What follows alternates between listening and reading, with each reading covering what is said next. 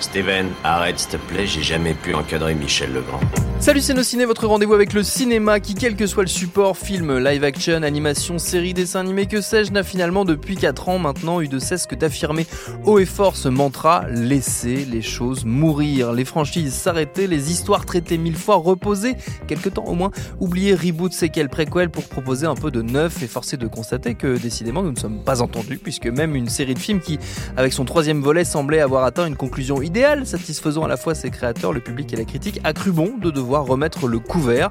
On va donc évidemment causer aujourd'hui, vous l'aurez compris, de Toy Story 4 avec un trio qui lui n'a jamais abandonné les jouets de son enfance. David Honora, salut David. Salut Thomas. Stéphane Moïsaki, salut Stéphane. Salut Thomas. Et Perrine Kenson, salut Perrine. Salut Thomas. C'est nos ciné épisode 197 et c'est parti. Tu fais un amalgame entre la coquetterie et la classe. Tu es fou. Enfin, si ça te plaît. Toy Story 4 donc nous ramène dans la boîte à jouets de Bonnie, la petite fille à laquelle Andy, l'enfant devenu jeune adulte qui traversait toute la trilogie originelle, a donné ses plus fidèles compagnons, Woody et Jessie les cowboys et cowgirls, Buzz l'éclair, l'astronaute, Rex le dinosaure, Zigzag le chien et bien d'autres. Bonnie qui fait ses premiers pas en maternelle et qui ramène un nouveau, un nouveau venu baptisé Fourchette, fabriqué à partir d'une fourchette en plastique, c'est étonnant, qui s'anime dès lors qu'il est transformé en jouet mais qui se trouve aux prises avec une crise existentielle déboussolée par ses nouvelles attributions, ce qui va évidemment entraîner le groupe d'amis dans un certain nombre de péripéties. Woody, pourquoi je dois être un jouet? Tu es un jouet. Tu appartiens à Bonnie. Et eux, ce sont tes amis. Qui veut partir en camping-car? Tu veux un coup de main? Non, ça va, je gère. Je sais que ça peut vous paraître curieux, mais nous tous là, on doit faire bien attention qu'il ne lui arrive rien. Woody Euh, là, il lui arrive quelque chose. Buzz, faut vite récupérer Fourchette Bien sûr. À la réalisation, c'est Josh Cooley qui s'y colle, un vétéran de chez Pixar, ancien storyboarder, co-scénariste de Vice Versa. Le scénario ici, il est co-signé par tout un tas de gens, dont Andrew Stanton et John Lasseter, les créateurs de Toy Story. Ce film étant par ailleurs la dernière collaboration de Lasseter avec Pixar, puisqu'il a quitté la boîte à la fin de l'année dernière après des accusations de harcèlement. Au casting vocal côté US comme côté français, des habitués comme Tom Hanks, Tim Allen, John Cusack, Wallace Shawn et même Don Rickles, la voix de Monsieur Patate, alors même que le comédien est décédé il y a deux ans, parce que le studio a utilisé son stock de voix des trois précédents volets pour permettre à l'acteur de participer de manière posthume au film. Et du côté des petits nouveaux, on peut citer le, du- le duo Keegan and Peele, euh, Kenny Reeves, qui est partout en ce moment, ou encore Tony Hall. Euh, votre avis sur ce Toy Story 4, les amis? Stéphane, tiens. Euh, moi, j'ai contextualisé parce que je pense que contrairement à mes deux acolytes euh, autour du micro, euh, moi, j'ai pas grandi avec Toy Story. Mm. J'ai- Le premier est sorti quand j'avais 19 ans, donc j'avais beaucoup aimé. Mais j'ai pas un fétiche euh, Enfantin. de- euh, Mm. sur le film. Mais euh, je l'ai découvert là, le 4 en avant-première avec euh, en VO, avec tout un tas de, de- de jeunes adultes en fait qui, de toute évidence, étaient euh, très très excités à l'idée de voir le film et ça se sentait. Donc c'est assez rare de, de, de sentir cette, cette excitation, je trouve, aujourd'hui au cinéma. Et clairement, en fait, euh, c'était palpable en fait dans la salle. Oui. Euh, de là à dire que le film s'adresse vraiment et spécifiquement qu'à eux, il n'y a qu'un pas que je franchis allègrement, euh, voilà, parce que euh, parce que fondamentalement, effectivement, comme tu l'as dit, il n'y avait pas vraiment de raison de faire Toy Story 4. Et quand tu as fini par voir le film, quand, quand, le film se termine, bah, c'est toujours le, le- souci que j'ai en fait principal. C'est pas un mauvais film en soi.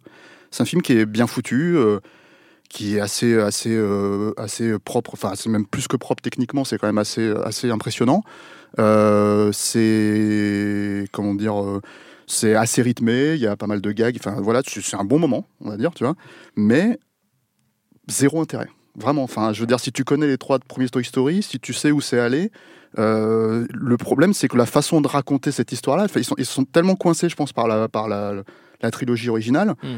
que bah, ils se sentent obligés de faire un espèce de flashback qui se passe avant la conclusion du 3 pour en fait se dire attendez il y a une, il y a une direction qu'on n'avait pas explorée donc on Mm. vous la montre et on y va quoi ça, pour moi ça crée tout un tas de problèmes qui sont euh, annexes à la, à la logique de Toy Story en plus c'est à dire que en gros euh, le concept assez génial de Toy Story, c'est quand même qu'il part du principe que euh, de deux, deux choses, enfin, on perd tous nos objets, donc euh, parfois on les retrouve ailleurs, on se dit mais c'est pas possible, on les avait pas foutus là, et donc il part du principe que ça a une vie, et en fait il couple ça à des jouets qui sont censés avoir une personnalité, donc ça pour les enfants, les enfants jouent avec et leur, leur donnent une vraie personnalité. Ouais. Donc ce, ce, ce concept est assez génial. Pour moi, il a été poussé euh, dans son extrême avec le 2. Euh, vraiment, le 3, c'était une conclusion. Où tu sens que Pixar a récupéré le projet en fait parce que Disney voulait en faire un et eux on voulait pas en faire un forcément. Et qui se sont dit bon il faut vraiment qu'on sauve les meubles. Et, Pixar étant Pixar surtout à cette époque-là en fait, ils ont vraiment réussi à rattraper le coup et, à faire euh, à faire euh, quelque chose d'assez fort, quoi. Là, la problématique du film, c'est que moi, j'ai du mal à cerner une vraie euh, thématique qui serait intéressante vis-à-vis, encore une fois, du concept. Mm. C'est-à-dire, ce que j'entends par là, c'est que, donc, en gros, euh, euh, Woody essaye de continuer à exister pour la gamine, euh, sachant que, bon, voilà, il a, comment dire, euh, il a, entre guillemets, de la concurrence. Euh, c'est euh, finalement, en fait, il- toute l'idée, c'est qu'il va retomber sur euh, son amour qui était la, la je sais plus comment elle s'appelle. bergère. La La bergère. mais je sais plus comment elle s'appelait dans Ah, le c'est beau. Beau, c'est ça, ouais. Je crois qu'il appelle juste la bergère en français. En français, oui, mais. Ouais, dans- Sinon, c'est Beau Bip. Beau c'est ça. Et en gros, il y a tout un, ça- ça- il y a toute une espèce d'histoire d'amour en fait qui, qui doit arriver à conclusion. Ouais. Bon, oh, très bien, mais pour moi, pas, ça colle pas au concept en Ouais. fait. Et euh, tout l'aspect euh, dépressif en fait du personnage de Woody, dans qu'est-ce que je dois devenir, euh, est-ce que j'ai vraiment une raison d'exister en dehors de ça? Mais j'ai l'impression que tout ça, ça avait été vraiment questionné depuis les, dans les trois premiers en fait. Donc je vois pas du tout l'intérêt de, de déjà coller au basque de ce personnage-là, vraiment. Mais à part le fait qu'effectivement, il y a un, comment dire, un, c'est le héros de la trilogie avec, avec Buzz. Euh, pareil, alors Buzz, c'est un autre, c'est un autre problème, c'est que en fait, euh, deux personnages qui, a, qui a compris sa condition, qui est devenu Hmm. relativement intelligent, bah là, c'est un teubé qui, qui appuie sur ses boutons pour savoir quoi faire. Ce qui me fait complètement halluciner parce que je me dis, mais en fait, il a, ils l'ont fait régresser littéralement par Ouais. rapport au précédent. Euh, et puis alors bon, il y a tout le gang derrière qui est carrément mis de côté au profit effectivement de qui gagne une pile, qui euh, bon font la blague, hein, mais euh, mais qui pour moi révèle aussi d'un autre problème de, ce- de cet épisode, c'est que avant en fait tous les personnages de Toy Story ils étaient créés à partir de, de Enfin, il y avait une espèce de complexité, du enfin, il y avait une fausse simplicité en fait vis-à-vis des personnages. Par exemple, le dinosaure, ce qui était assez génial, c'est que c'est un personnage qui est censé faire peur, sauf qu'en fait, comme il est comme ça censé être un jouet pour enfants, il lui colle un sourire euh, permanent sur la tronche, et en même temps, c'est le plus gros névrosé de, de tout le gang, quoi. Un gros Donc, Donc, voilà. t'as- qui que ce soit qui interprète le personnage, en fait, tu avais déjà un personnage qui existait, un concept en fait euh, assez fort. Et là, en fait, bah non, on se repose sur euh, Kylian and Peele pour jouer les, les- les personnages, et c'est vraiment à travers ça qu'ils existent en fait dans, euh, dans, dans cet épisode. Donc, ça fait, euh, pour moi, ça fait quand même beaucoup de choses où finalement, à la fin, j'en arrive à la conclusion que bah, c'est un film qui a été créé par logique nostalgique, ce que ce qui avait comment dire, euh, ce qu'ils avaient vraiment réussi à éviter, Ouais, avec, éviter les avec trois, les trois. avec les trois Mm. premiers, parce que c'était vraiment un arc euh, où euh, le personnage d'Andy grandissait euh, avec, bah, je pense, les, les gamins qui ont, Mm. qui ont- vécu avec Toy Story, qui ont grandi pendant 15 ans avec. Quoi. Mm. Donc, donc voilà. Et là, bah, d'ailleurs, le personnage de la gamine est complètement inexistant, c'est juste un prétexte. Et finalement, à la fin, fondamentalement, tout n'est que prétexte en fait à, à- à non pas un reboot, mais en fait une espèce de suite qui euh, en soi n'est pas encore une fois désagréable à regarder, mais fondamentalement inutile quand tu la, quand tu la, surtout quand tu la compares au, au reste. Mm. Quoi. Perrine? Euh, je suis assez d'accord sur les remarques euh, qu'a qu'a fait Stéphane sur, euh, par exemple, sur Buzz l'éclair. C'est vrai que c'est un peu, un peu dommage de voir Buzz ramené à quelque chose d'un peu, d'un peu idiot euh, tout le Ouais. temps, alors que c'est vrai que c'était un personnage qui était, euh, qui avait grandi, qui avait pris de la profondeur. qui avait pris de la profondeur. Et pareil, oui, je suis tout à fait d'accord sur le duo Keegan and Peele où, oui, c'est drôle, mais en effet, on, on a l'impression qu'ils ont été créés que parce que, et c'est là où d'un seul coup le film prend conscience euh, de, de, l'extérieur, enfin cette saga prend conscience de l'extérieur totalement, où d'un seul coup on fait plus des personnages pour créer des personnages, mais on prend des stars pour interpréter des personnages euh, sans chercher à avoir une intériorité en fait. Donc c'est un petit peu dommage, même si encore une fois ils sont, ils sont drôles si on aime ou pas l'humour de Keegan and Peele quoi. Et euh, mais tu vois c'est l'humour de Keegan and Peele dans Toy Story, c'est pas Toy Story qui amène de l'humour à, à Keegan and Peele, donc c'est un peu voilà un peu dommage. Mais je serais après moins moins déçu en réalité que, que Stéphane parce que oui on n'avait pas besoin d'un Toy Story 4 clairement on n'en avait pas besoin. Et puis là faut vraiment qu'il s'arrête. C'est bon c'est bien on a fait le truc. Mais je trouve que c'est c'est assez joli ce qu'ils font du personnage de Woody en fait. C'est-à-dire que Woody bon pour le coup moi j'ai grandi avec euh, Woody euh, c'est vrai que c'est quelqu'un qui est un peu cher à mon cœur aussi parce que c'est la voix de Tom Hanks Oui. aussi parce que euh, euh, voilà c'est un personnage qui, qui, qui nous aide à penser ce qui est le bien ce qui est le mal qui nous aide à réfléchir un petit peu sur nous-mêmes. Donc quelque chose qui est assez joli chez, chez ce personnage c'est vraiment le héros de, de tout le monde plus que Buzz en réalité. Et, et donc de lui amener une conclusion en fait j'ai pensé à, à Avengers Endgame quoi c'est assez marrant. J'ai pensé à Avengers Endgame en regardant le film parce que je me suis dit ils, ils font la même chose avec Woody que ce qu'ils ont fait plus ou moins avec euh, le Captain America Oui. dans Endgame en fait. C'est-à-dire qu'on lui donne la chance de sort d'avoir une vie, d'avoir une autre vie. On lui donne une chance de vivre sa vie et de pas juste être là au service des autres, au service de quelqu'un, même si c'est son but premier en fait, même si c'est son rôle premier. Et, euh, et à un moment donné, on lui donne l'occasion d'avoir une, une- une existence propre. Je dis pas, euh, je, je suis pas en train de comparer de- en termes de qualité ou quoi que ce soit les deux, mais, Non, mais ce qu'ils font de leur, ouais. en termes de parcours entre ce qu'ils font de leur héros, euh, des héros, il y a une sorte de reconnaissance du héros dans leur saga, dans, des deux côtés en fait, mais les deux appartiennent à Disney. Mais c'est vrai que je, trouve ça plutôt intéressant. Et, euh, et, et techniquement, le film est quand même assez euh, superbe. Il y a une, il y a une séquence d'ouverture qui certes se passe dans le passé, qui voilà, mais qui, qui euh, en termes de, de- de dramaturgie, de, de- beauté euh, visuelle, avec euh, cette pluie qui tombe tout le temps, il y a quelque chose d'hyper, hyper, hyper beau. Donc moi, je trouve que le film m'a vraiment, euh, m'a vraiment touché. Il, il arrive à questionner euh, des choses intéressantes, notamment avec le personnage de Fourchette, même s'il n'est pas assez présent. En réalité, je pense que le personnage de Fourchette, il devient un peu trop prétexte à un moment donné. C'est dommage. Mais voilà, cette idée que d'un seul coup. Euh, les, Toy Story, c'était un petit peu qui on est et euh, enfin à, quoi on sert. Et, et Fourchette, c'est plutôt pourquoi je suis là, pourquoi j'ai été créé, comment on crée en fait les choses. C'est la, définition même de qu'est-ce qu'on. C'est même pas qu'est-ce qu'on fait là sur Terre, c'est pas quel est notre but, c'est même comment je- je- j'existe, pourquoi j'ai, comment j'existe en fait. Il y a vraiment cette création, cette idée de, de, de de, de créer le, le- le- héros. Et en fait, c'est lui qui va prendre un peu le relais sur Bonnie, parce que Bonnie, voilà, finalement, elle existe quand même, cette petite. Et euh, Woody a du mal à trouver sa place, parce que son, son sa Bonnie, c'est Andy, en fait. Et donc, il y a vraiment ce rapport à comment est-ce qu'on peut passer à autre chose, est-ce qu'on peut euh, tourner la page d'un- amour aussi fort que celui qu'il avait pour Andy, en fait? Et, euh, et la, vérité, c'est que non, pas des masses, vaut mieux qu'il fasse, fasse autre chose, en réalité, qu'il vive autre chose. Et il y a toujours cette idée, mais qui était déjà dans les précédentes, que de toute façon, euh, et qui transmet dans tous les Pixar d'ailleurs, mais l'idée qu'on n'existe pas sans les autres. Donc il y a, vraiment cette idée revi- de- d'installer le, côté très grégaire de l'être humain Oui. et chez le jouet, mais pourquoi pas, euh, en tout cas l'idée de grégaire et qu'on apprend par les autres et avec les autres. Donc je trouve qu'il y a quand même quelque chose qui continue à fonctionner euh, très fort. La, la- la- la marque Toy Story est quand même toujours très forte. Il y a des trucs qui font vraiment flipper aussi, notamment les espèces de personnages, euh, je sais pas ce que c'est, des sortes de poupées euh, marionnettes euh, vraiment flippantes. Qui sortent de Shining, là, je sais pas ce que c'est, mais ils m'ont vraiment fait flipper. Euh, et je trouvais que pour des gamins, c'était même presque trop flippant. Mais. euh, Pas ça, je suis censé emmener ma fille. Non, non, mais ça, ça- ça va lui plaire. il y a, y a un pantins. plan qui fait un peu peur. Moi, j'étais à une séance en VF avec beaucoup d'enfants et sur euh, la séquence des, où les pantins attaquent, les enfants avaient peur. Ouais, parce que ça, ils sont quand même assez euh, effrayants. Puis même pour les adultes qui ont vu pas mal de films de genre, euh, il y a Qui des sont trucs. qui- sensibles. Ouais, tout enfin, bon, c'est un trope de film d'horreur, hein, c'est un des pantins que tu vois dans, dans des séries des années 60. Oui, hein. c'est ça, mais, fait peur, mais hein. ils font peur. peur. Enfin, moi, je, moi, je les trouve un peu, un peu, un peu. Donc, non, je, trouve- enfin, je trouve qu'ils restent encore bourrés d'idées. Ils avaient plein, ils avaient de la matière pour faire quelque chose. Euh, en effet, mais le, le gang est un peu sacrifié. Buzz est complètement sacrifié, mais euh, parce que le, le- le seul, le seul vrai, la seule vraie histoire du film, c'est Woody. Et je trouve que c'est une jolie conclusion à un, à un des plus beaux personnages de, de- de Pixar, en fait. David Euh, bah moi, je suis, je suis pas totalement euh, d'accord avec ce que tu disais en intro et avec ce que vient de dire Perrine sur le fait que ça doit forcément être une conclusion. Euh, alors, c'était mes, mes a priori avant de voir le film, de me dire à quoi, à quoi bon faire un, faire un quatrième après ce qui a été le, le 3, qui pour moi est, est une très grande réussite, enfin, fait partie des, des meilleurs Pixar. Euh, en fait, je vois deux, deux raisons d'être euh, à Toy Story. La, la première, euh, c'est que fondamentalement, Pixar est un studio qui est un peu en marge d'Hollywood. Et en fait, euh, fondamentalement, c'est une boîte de tech euh, Pixar. Et euh, il y a un truc qui est extraordinaire à, à voir euh, à travers la, la saga Toy Story, c'est les, les progrès techniques en fait qui, euh, qui, qui sont faits.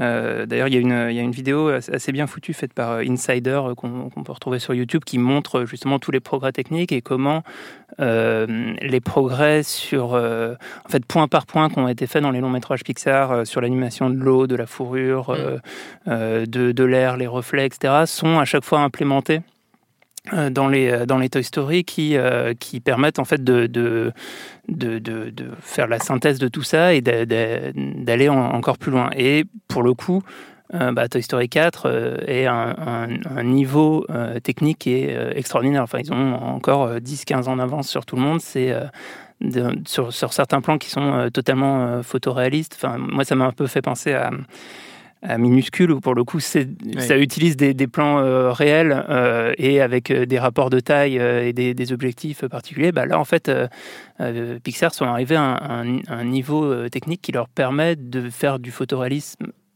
extraordinaire à tel point qu'on sait on ne sait Ah, pas si c'est vrai ou si L'ouverture, faux, c'est bluffant. L'ouverture, bah oui, j'avais les- beaucoup de les- doutes. Les hein. effets Ouais. d'eau, il y a le- le- le- l'animation, il, y a un- il y a un chat à un moment qui est extraordinaire, les, des, des, même des effets sur des toiles d'araignée avec la lumière qui se, qui, qui se porte dessus. Enfin, il y a énormément de choses qui, d'un point de vue technique, sont, Mm. euh, sont extraordinaires. Après, il y a une évolution de l'œil humain parce que moi, en fait, j'ai eu exactement le même sentiment quand je suis allé voir Émile une patte, hein, Ouais. il y a 20 ans. Mais, donc, mais- et euh, ça, c'est vrai. et Ça, c'est vrai. Moi, je, et je, je, je mesurais ça euh, et j'y repensais justement euh, là-dedans. Euh, en rejoint euh, à, au Chevalier du Zodiaque sur NES. Et dans mon esprit d'enfant, c'était c'était c'était Ça comme le dessin animé. Voilà. Et et je vous invite à regarder des images de ce que c'est. Et en gros, il y a trois pixels comme pour faire les personnages.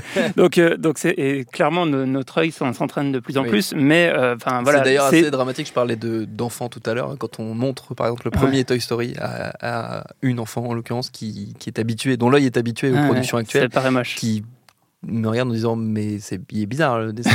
Il est- il est pas fini de charger. Ils sont bizarrement fait les bonhommes. Non, non, mais alors clairement, et, et, euh, en tout cas au, au niveau de l'état de l'art actuel, c'est c'est, euh, époustouflant. Et alors moi, la, la- la deuxième, euh, le deuxième intérêt que je vois à Toy Story 4, et c'est quelque chose qui, euh, qui m'avait un peu pris par surprise sur Toy Story 3, c'est euh, la capacité en fait à, à- coller des, des thématiques euh, au-delà de, au- de l'histoire, euh, des thématiques qui permettent d'avoir vraiment deux points de vue sur le, sur le, sur le film. Et euh, ce qui est la grande réussite des, studios Pixar, c'est qu'il il y a un niveau de lecture pour les enfants et un niveau de lecture pour les adultes. Et il y avait ce truc incroyable de donner à travers les jouets le point de vue des adultes euh, dans Toy Story 3 qui, qui, qui, pour moi, enfin, pourrait se résumer à dire euh, bah, que vieillir, c'est quand, quand les enfants vous oublient. Mm. Et, et c'est cette thématique que moi je trouve euh, bouleversante dans le 3. Il y a, il y a quelque chose euh, qui finit par arriver euh, dans Toy Story 4 euh, au, début, du- au début du troisième acte et que j'ai trouvé euh, assez intéressant et bouleversant. C'est en gros, à travers les jouets, se poser la question euh, à quoi ça sert de vivre si on n'a pas d'enfant? Mm. Euh, et donc, euh, effectivement, quand on a. quand on- Encore une fois, c'est une question qui est posée dans les deux premiers. hein. et ouais, mais qui est, mais qui est, qui est posée de manière beaucoup plus frontale et euh, qui, est, qui est vraiment intégrée euh, aussi. Et ça, ça rejoint ce que tu disais au début, euh, Stéphane. C'est que ça arrive euh, au moment où les spectateurs qui étaient des enfants quand ils ont découvert les premiers ont l'âge de se poser la question Mm. euh, en tant qu'adultes. Et donc, je pense qu'il y a vraiment quelque chose de très intéressant là-dessus sur, sur la manière de, en fait, de, de poser un regard sur ton public à travers la, la manière dont c'est écrit. Et, euh, euh, et voilà, le, le- film, alors après, moi, je, retrouve vraiment tous les, euh, tous les défauts que vous avez déjà cités sur effectivement la régression du, du personnage de Buzz l'éclair. Le duo Ken Peel en VF, c'est Jamel et Frank Gastambide. bah, qui font et j'imagine que c'est de la même manière que pour Ken Peel, c'est-à-dire que bah, t'entends vraiment beaucoup trop Jamel et Frank Gastambide qui font leur van à eux et qui amènent un truc qui, fait un peu tâche dans, l'univers, même si par moments ça, ça fonctionne plutôt pas mal sur certains gags. Euh, et, euh, euh, et, puis on est dans un, truc qui, effectivement, je pense, a perdu de sa force dans euh, le, le, le récit au premier degré le récit Mm. pour les enfants. Et donc, euh, donc moi, j'ai passé un, un très bon moment. Enfin, j'ai trouvé le film euh, visuellement, visuellement incroyable et bah, globalement très au-dessus de tout ce qu'on peut voir en animation américaine, en tout cas. Et, et on avait eu des débats un peu similaires sur. Euh, sur le dernier Lego, euh, bah, Ouais. qui, est, qui est sur un, sur un terrain de jeu très proche. Et pour moi, il n'y a absolument pas photo. Enfin, on est très, très au-dessus. Euh, C'est quand même pas mieux que Playmobil. hein. que je, je n'ai pas encore eu la chance de voir. Mais, euh, mais voilà, donc pour le coup, en fait, moi, je me dis pourquoi pas, pourquoi pas continuer en fait, parce que euh, il y, a, il y a toujours quand même des choses à raconter, toujours. euh, en fait, c'est c'est un, c'est une idée là, en fait, de la saga Toy Story qui est tellement parfaitement adaptée euh, à la vocation cinématographique de Pixar. euh, que je leur en vends pas, je leur en veux pas de continuer et de, de, de retravailler à chaque fois cet univers parce que ça ouvre plein de possibilités et pour le coup, ils trouvent quand même des nouvelles manières de, de les explorer. Moi, pour moi, le problème justement, c'est que ce que tu, ce que vous, av- ce que vous avancez sur le, par exemple, l'idée de l'existentialisme et tout ça, c'est qu'en fait, et le fait d'être plus frontal avec ça, c'est que c'est même, c'est pas frontal, c'est bourrin à ce niveau-là. hein. Ils en font carrément une blague dans le générique de fin, hein, où ils sont là en train de dire et pourquoi j'existe, Euh, je sais pas. Tu vois, et en fait, regardent et d'un seul coup, tu enlèves complètement le concept même en fait auquel tu es censé croire dès le premier, Mhm. depuis euh, depuis 25 ans. Et je trouve que c'est euh, c'est ça qui est problématique en fait euh, dans cette façon de procéder, parce que justement dans les deux premiers il, le- il, il se pose ces questionnements à travers finalement l'univers même des jouets. Et qu'est-ce que c'est censé représenter? Par exemple, le fait que Woody, ça soit une star et qu'il le savait même pas. Mm. une star de, de- de- de- d'un dessin animé qui, qui- qui avait plein de collectibles et qui est complètement passé à côté de, ça. C'est d'un seul coup, ça lui donne une espèce d'aura et vis-à-vis des collectionneurs et tout ça. Et, et- et du coup, tu crées toute cette logique existentialiste à travers un univers cohérent. Là, en fait, tu le sors complètement de cet univers-là. Bon, t'as vaguement, ça se passe dans un. La plupart de l'action, elle se passe dans un. Dans un comment t'appelles ça. Une fête dans, un- foraine. dans une fête forêt et un, et un antiquaire, voilà. Mais globalement, quand tu regardes euh, la façon dont ils utilisent, par exemple, je sais plus, moi, dans Toy Story 2, tu vois, euh, quand ils veulent, euh, euh, quand ils veulent mettre un plan en place, ils vont chercher le tableau magique. Et d'un Mhm. seul coup, ça reste cohérent. Là, il y a rien de tout ça. La nana, elle crée un, un- euh, un- une voiture furet. Tu sais pas comment elle a fait. Mais c'est juste que bon, c'est créé parce que c'est comme ça pour pouvoir arri- arriver à se faufiler dans le. de- de- de- Tu te poses jamais la question dans les autres Toy de savoir si les gens les voient en fait. Juste sauf au moment où, en gros, si tu veux, il y a une porte qui s'ouvre, il y a un truc et en fait ils prennent la pause pour, pour, pour montrer qu'ils sont pas vivants, tu vois. Mais tu te poses jamais cette question-là. Là, tu te poses la question tout le temps. Et, justement, c'est là en fait, je trouve qu'on qu'on- que- se perd, on perd le concept d'origine euh, auquel on te demande de croire sans faille. Et les gamins, ils y croient sans problème. Ils ont absolument, enfin, tout le monde adhère à ça. Ah bah non, on, a- Les on y ad- croit tous. Ils ont même réussi à nous Ben- faire croire. Non, mais dans, dans les précédents, je veux dire, on y croit tous. On admet ça complètement. Ils, ont, ils nous ont fait admettre un monde où maintenant on sait, comme le Père Noël existe, comme la, la- la petite souris existe, Voilà. que les jouets bougent quand on n'est pas là. Enfin, Il y a un truc, c'est on a créé quand même Non, quelque mais moi chose. je te parle à euh, travers les films, et en fait le problème Oui, de et ce je parle à travers les films. voilà. Je- à travers les films. Et je, je suis pas, enfin, sur l'existentialisme, je trouve que c'était pas aussi, c'était autre chose qui était traité Ouais. pour moi euh, sur les films d'avant.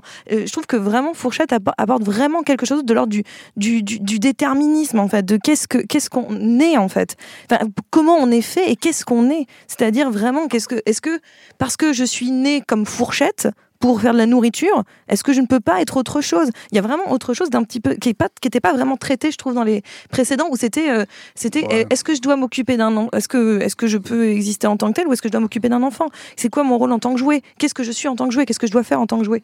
Mais il n'y avait pas la question de jouer ou pas jouer. Là, il y a une question de, de, de qu'est-ce que je suis en fait. Ouais, et, puis, c'est un et, peu- puis, et puis il y a cette, euh, enfin, il y a- il y a à chaque fois des petites variations justement sur la question et, et ce qui montre aussi la diversité des points de vue euh, à l'intérieur des jouets. Donc euh, il y a effectivement la nouveauté avec Fourchette qui, moi l'autre problème que j'ai avec Fourchette, c'est que j'ai l'impression que euh, ça recoupe pas mal des thématiques qui étaient déjà traitées dans Vice Versa avec l'ami imaginaire et la, et la manière de concevoir, euh, enfin de trava- travailler l'imagination des un enfants. seul univers. Mais voilà.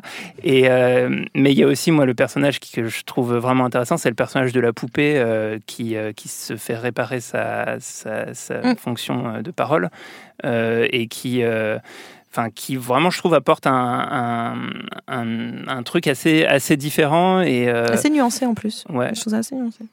donc euh, tout ça m'a pas mal plu. Moi. Très bien. Avant de terminer, on va faire comme, euh, comme d'habitude. Oui, Perrine, comme d'habitude. Oui, oui, oui, oui, oui. Ne fais pas cette tête. Un petit tour de recommandations dans l'univers de votre choix, Pixar ou pas Pixar, car vous savez, vous êtes parfaitement euh, libre. Tiens, David, tu avais la, la parole, tu peux la conserver. Euh, alors moi, je vais un peu, un peu m'éloigner de, de Toy Story, mais euh, partir euh, du personnage de Duke, de Duke Kaboom, Ouais. euh, qui euh, donc euh, dans, en VO est interprété par Keanu Reeves et qui euh, est un, un cascadeur euh, canadien euh, un peu, un peu louseux. En fait, euh, le, le- le jouet est, est un peu défectueux et arrive pas vraiment à faire des cascades. Il, il passe son temps à se cracher. Ça part à Evil Knievel en, en jouet. Et c'est exactement ce que j'allais dire. Voilà, il a, Evil Cannibal. Knievel, pardon, il est- excusez-moi. il est inspiré de, de Evil Cannibal. Enfin, enfin, il est inspiré des jouets qui existaient à l'époque, exactement identiques, autour du, Knievel. du personnage de Evil Cannibal, qui était un, un cascadeur euh, euh, canadien. Pour, pour donner une idée de- du, du personnage, j'ai vu sur Wikipédia qu'en 77, il s'est cassé la clavicule à la main droite en sautant au-dessus d'une piscine remplie de requins. Donc voilà, c'était son, son genre de délire. Un sacré Et, euh, et alors en fait, lié à, à l'univers d'Evil Cannibal et de, et de, de cette, euh, de ce- cette euh, ambiance des, des cascadeurs un peu fous euh, des années, euh, des années 70-80 que j'ai pas trop connu, mais, euh, mais j'ai, ent- entendu et vu des trucs sur, euh, sur eux plus tard. Et euh, donc je recommande un documentaire qui s'appelle The, The Devil at Your Heels. Euh, qui est sur le, Ken- cascadeur Ken Carter, euh, qui était aussi canadien et euh, qui s'était mis en tête de sauter en voiture au-dessus du fleuve Saint-Laurent. Et il voulait faire un saut en voiture de, de 1 km, qui aurait battu tous les records et tout ça.